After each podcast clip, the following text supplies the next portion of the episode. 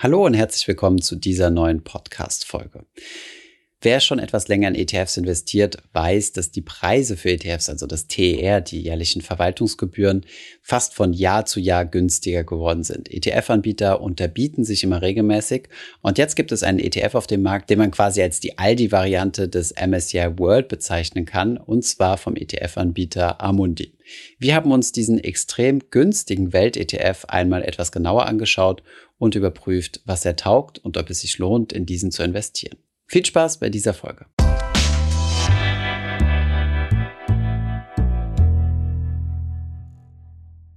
Beim Kampf um die möglichst kosteneffizienteste und günstigste Geldanlage wurde in der Vergangenheit ja schon an vielen Schrauben gedreht. Zunächst einmal hat man auf das aktive Management verzichtet, was bei aktiv gemanagten Fonds sehr teuer ist. Mittlerweile gibt es Neo-Broker, bei denen ihr Aktien und ETFs kostenlos besparen und auch teilweise kostenlos kaufen und wieder verkaufen könnt. Und es gibt noch viele weitere Innovationen, die uns das Geldanlegen deutlich günstiger gemacht haben. So verzichten ETFs zum Beispiel darauf, teure Vertriebsprovisionen oder Kickbacks zu zahlen, die ihr als Anleger dann in Form eines Ausgabeaufschlags oder anders bezahlen müsstet. Auf der Suche nach Möglichkeiten, ein ETF immer günstiger anzubieten, stößt man irgendwann zwangsläufig auf die Kosten, die der sogenannte Indexanbieter verlangt.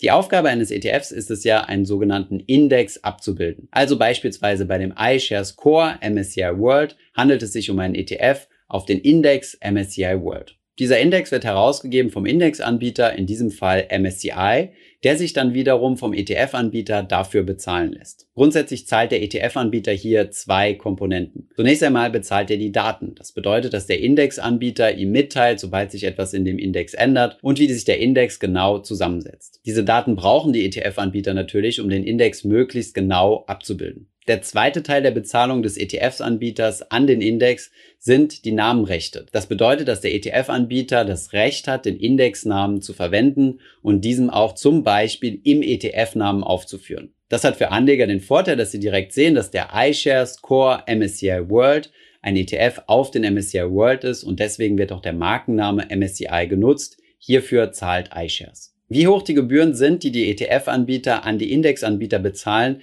das lässt sich leider nicht herausfinden, da es sogenannte Verschwiegenheitsverklärungen gibt, so dass Fondsgesellschaften nicht darüber sprechen können. Es ist also in der Regel ein wohlgehütetes Geheimnis des Indexanbieters, der nicht möchte, dass diese Informationen nach außen bekannt sind. Klar ist aber auch, je bekannter der Indexanbieter ist, desto teurer wird er sich diese Namensrechte bezahlen lassen. Insgesamt machen die Gebühren, die der ETF-Anbieter dem Indexanbieter bezahlt, also vermutlich einen sehr hohen Teil der gesamten TER, also der Gesamtkostenquote auf, das, was wir also jährlich für den ETF bezahlen. Jetzt kann man sich natürlich die Frage stellen, braucht man denn das Ganze? Muss man unbedingt den Namen in den ETF-Namen reinpacken?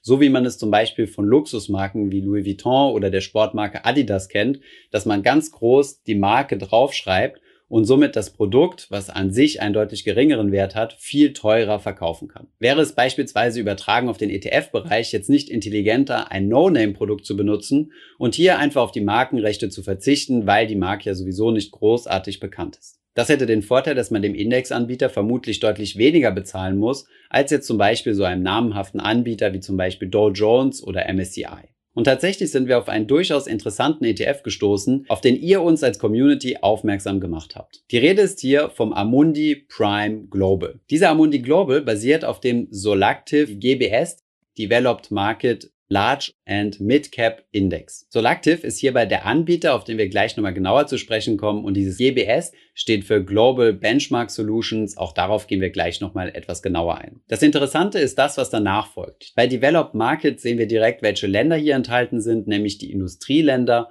Und Large und Mid Cap bedeutet, dass hier die besonders großen Unternehmen, also die Large Caps, und die Midcaps, also mittelgroße Unternehmen, in diesem Index enthalten sind. Der Index hat zum Ziel, 85 Prozent der entwickelten Länder von der Marktkapitalisierung her abzubilden und insgesamt sind derzeit 1300 und 36 einzelne Aktien im Index enthalten. Diejenigen, die unser Video zum MSCI World gesehen haben, werden schnell feststellen, dass dieser Index dem MSCI World zum Verwechseln ähnlich sieht. Soweit zum Index. Kommen wir jetzt einmal auf den ETF zurück, auf den Amundi Prime Global. Der ETF-Anbieter, das kann man aus dem Namen herauslesen, ist Amundi und der ETF ist rekordgünstig. Er kostet nämlich von der TER 0,05 Prozent. In Fachsprache würde man also sagen 5 Basispunkte. Für diejenigen, die unseren letzten MSCI World ETF-Vergleich gesehen haben, die wissen, dass derzeit der günstigste in Deutschland zu habende ETF, nämlich von Luxor, 0,12% TER kostet. Das bedeutet, dieser Amundi ETF ist nochmal mehr als die Hälfte günstiger. Es handelt sich hierbei um einen physischen vollreplizierenden ETF. Das bedeutet, alle Aktien, die im Index drin sind,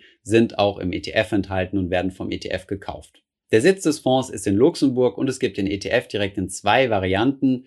Einmal als ausschüttende Variante seit März 2019, wo bisher 250 Millionen Euro drin sind und einmal als thesaurierende Variante seit Januar 2020, wo zum aktuellen Zeitpunkt 71 Millionen drin sind. Wie kann es sein, dass dieser ETF so günstig ist? Naja, wie ich eben erwähnt habe, sind die Kosten, die der ETF-Anbieter dem Indexanbieter bezahlt, in der Regel relativ hoch. Indem man im Vergleich zu MSCI eher auf eine No-Name-Marke, nämlich Solactive, setzt, hat man die Möglichkeit, hier deutlich günstiger einen Index zu bekommen. Dadurch steht zwar im ETF-Namen nicht das allseits bekannte MSCI drauf, aber wie gesagt, diese Kostenersparnis wird von Amundi weitergegeben an die Anleger. Schauen wir jetzt mal kurz an, wer Solactive denn überhaupt ist. Solactive ist ein Indexanbieter, der 2007 in Frankfurt gegründet wurde und mittlerweile aber auch global tätig ist. Vielleicht kennen einige unter euch auch unser Video zum Arero-Fonds von Professor Weber. Auch dieser Fonds wird auf Indizes von Solactive aufgebaut. Vorher hatte dieser Arero-Fonds auf Indizes von MSCI basiert. Das wurde dann 2018 unter anderem aus Kostengründen zugunsten von Solactive geändert. In 2019 basierten insgesamt 450 ETFs weltweit auf den Indizes von Solactive. 2018 wurde die GBS, die Global Benchmark Solutions, an den Markt gebracht. Das ist eine Serie von über 2000 Indizes, die auf dem Solactive Country Classification Framework basieren. Das kann man sich ungefähr so vorstellen wie die Länderklassifizierung bei MSCI. Alle Länder insgesamt werden beim MSCI ACWI IMI abgebildet. Diese werden dann wieder unterteilt in Industrieländer, Schwellenländer und Entwicklungsländer und dann entsprechend wieder in einzelne Regionen und einzelne Länder. So kann man die gesamte Weltwirtschaft bzw. den weltweiten Aktienmarkt entweder in einem einzigen Index oder in ganz, ganz vielen kleinen Subindizes abbilden, ohne dass es hierbei zu Überschneidungen kommt. Kommen wir jetzt noch einmal zu unserem günstigen Amundi Prime Global ETF zurück und schauen uns mal an, was so die Vorteile von diesem Produkt und die Nachteile vom Produkt sind und am Ende natürlich, ob man auch da rein investieren kann. Der größte Vorteil liegt zunächst einmal auf der Hand. Das sind nämlich die günstigen Kosten in Form der TER. Man kann extrem günstig in insgesamt 23 Industrieländer investieren und das mit Hilfe eines einzigen ETFs. Damit ist dieser ETF für mich definitiv die günstige Aldi-Variante eines jeden MSCI World ETFs. Denn selbst der günstige MSCI World ETFs, zum Beispiel zu 0,2% TER, sind immer noch viermal teurer als der Mundi Prime Global. Wie ähnlich der zugrunde liegende Index von Solactive und der MSCI World sich sind, sieht man schon, wenn man sich einfach nur die Top 10 Positionen nebeneinander hält. Jetzt gibt es das Sprichwort, was besagt, alles hat seinen Preis, von daher muss es doch einen Haken geben, wenn ein ETF-Anbieter ein Produkt zwei bis viermal so günstig anbietet wie ohnehin schon günstige Konkurrenten. Und tatsächlich gibt es einige Punkte, die man hier kennen sollte. Der für mich nahezu nicht ins Gewicht fallende Nachteil ist der Punkt, dass es sich um ein No-Name-Produkt handelt. Das bedeutet, Menschen, die sich noch nicht ganz sicher sind, ob sie in solch ein ETF investieren wollen, weil der Name des Indexes ihnen nicht bekannt vorkommt, die würden von einem solchen Produkt Abstand nehmen. Tatsächlich muss man zunächst einmal unter die Motorhaube schauen, um genau zu verstehen, was denn hier in diesem ETF abgebildet wird. Ein weiterer Punkt, der einige weitere Nachteile mit sich zieht, ist, dass dieser ETF bzw. diese beiden ETFs, sowohl die ausschüttende als auch die thesaurierende Variante, noch sehr, sehr jung sind. Die ausschüttende Variante, also die etwas ältere Variante, gibt es gerade mal etwas länger als zwei Jahre auf dem Markt. Das bedeutet im Umkehrschluss auch, dass hier noch nicht sonderlich viel Kapital drin ist. In der ausschüttenden Variante sind wie gesagt 250 Millionen drin, was im ersten Moment zunächst einmal unserem Kriterium entspricht, dass über 100 Millionen drin sein sollen. Berechnet man aber mal, was 250 Millionen für die Fondsgesellschaft bedeutet, indem man sie mit mal 0,05 multipliziert, kommt man auf 125.000 Euro Ertrag für Amundi. Das ist für einen ETF extrem wenig und ich kann mir kaum vorstellen, dass dieser ETF kostendeckend betrieben wird. Denn alleine schon die Registrierung und Börsenlistung dürfte deutlich teurer sein als dieser Betrag. Ganz gut kann man das auch an Schwesterprodukten ablesen. Es gibt nämlich dieselbe günstigere Variante für einen europäischen Index. Das ist der Amundi Prime Europe. In der ausschüttenden Variante sind derzeit gerade einmal zwei Millionen investiertes Kapital.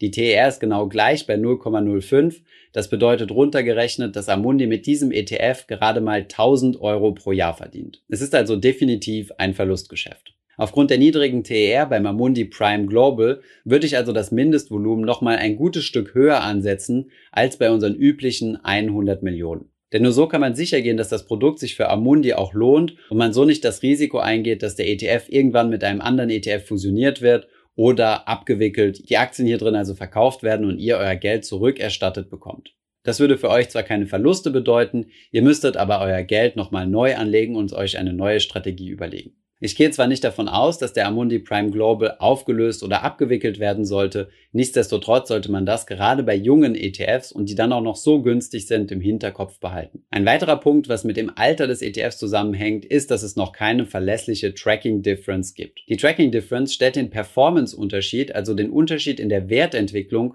zwischen dem ETF und seinem zugrunde liegenden Index dar. Ist diese Tracking Difference groß, bedeutet das, dass es einen großen Unterschied zwischen Index und ETF gibt. Ist der Wert positiv, bedeutet das, dass der ETF schlechter abschneidet als sein zugrunde liegender Index, was im Umkehrschluss bedeutet, dass die Qualität des ETFs weniger gut ist und die tatsächlichen Kosten, die man bezahlt, höher sind als das TER. Das wirkt jetzt nach ein bisschen Fachsimplerei, man kann sich aber im Hinterkopf behalten, dass die Tracking-Differenz die bessere Zahl ist, um herauszufinden, was ich im Endeffekt denn für den ETF bezahle. Ist die Tracking-Differenz negativ, bedeutet das, dass der ETF sogar noch besser läuft als der Index. In diesem Fall sind meine eigentlichen Kosten sogar noch ein Stück geringer als die angegebene TER, also Gesamtkostenquote. Kommen wir auf den Amundi Global Prime zurück. Da der ETF noch so jung ist und Tracking Differences in der Regel erst ab fünf Jahren verlässlich berechenbar sind, haben wir diese Maßgröße nicht und können die Qualität des ETFs noch nicht einschätzen. Ein weiterer negativer Punkt, der in die Kategorie Geek fällt,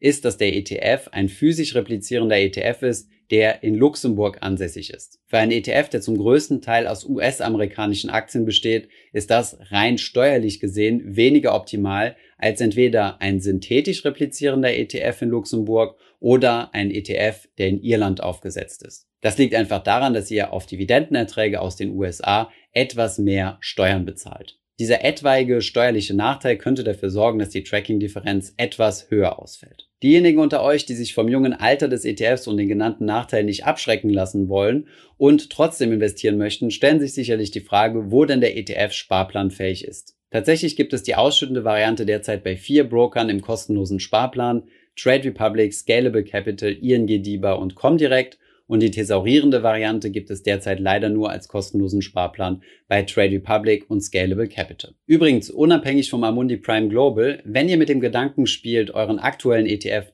von einer teureren Variante auf eine günstigere umzuschichten und ob sich das Ganze lohnt, dazu haben wir euch bereits einen Rechner produziert wo ihr das einmal durchsimulieren könnt, beziehungsweise ab welchem Jahr ihr dann den Break-Even-Point erreicht. Das bedeutet, wo ihr davon profitiert, umgestiegen zu sein auf die günstigere Variante. Den Rechner verlinken wir euch natürlich unten in der Beschreibung. Kommen wir einmal zum Fazit, was denn von diesem günstigen Welt-ETF zu halten ist. Ich persönlich finde den ETF eine schöne Alternative für jeden Sparfuchs. Er unterstützt noch einmal den Trend, möglichst kostengünstig weltweit in Aktien investieren zu können und wird vielleicht dafür sorgen, dass auch andere Anbieter noch weiter mit ihren Preisen nach unten gehen. Persönlich finde ich es auch sehr charmant, dass hier ein in Deutschland ansässiger Indexanbieter dahinter steht. Ich selbst würde in diesen ETF aber noch nicht investieren, da er mir persönlich zu jung ist, ein zu geringes Fondsvolumen und es gibt noch nicht genug historische Daten, um sich mal die Tracking-Differenz, also die tatsächliche Performance anschauen zu können. Was für mich ebenfalls interessant wäre, wäre diesen ETF mal mit einem ETF auf den MSCI World zu vergleichen, am besten zwei ETFs, die eine ähnliche Tracking-Differenz haben, dann kann man sich einmal die Performance der Indizes ungefähr miteinander vergleichen. Für alle, die es trotzdem mal austesten möchten, haben wir euch die entsprechenden Broker, wo ihr den ETF kostenlos besparen könnt, unten in der Beschreibung verlinkt. Schreibt uns gerne mal unten in die Kommentare, was ihr von solchen günstigen Alternativen haltet und ob ihr möchtet, dass die ETF-Anbieter mehr solcher ETFs auf den Markt bringen. Ich hoffe, diese Podcast-Folge hat dir gefallen. Wenn ja, dann zöger doch nicht in deinem Umfeld über diesen Podcast zu sprechen, bei Freunden und Bekannten. Ich denke, es gibt auch in deinem Umfeld viele Menschen, die sich für das Thema finanzielle Bildung interessieren oder interessieren sollten. Wenn du auf iTunes bist, würden wir uns auch freuen, wenn du uns eine positive Bewertung dalässt. Das hilft uns, den Podcast noch einfacher auffindbar zu machen.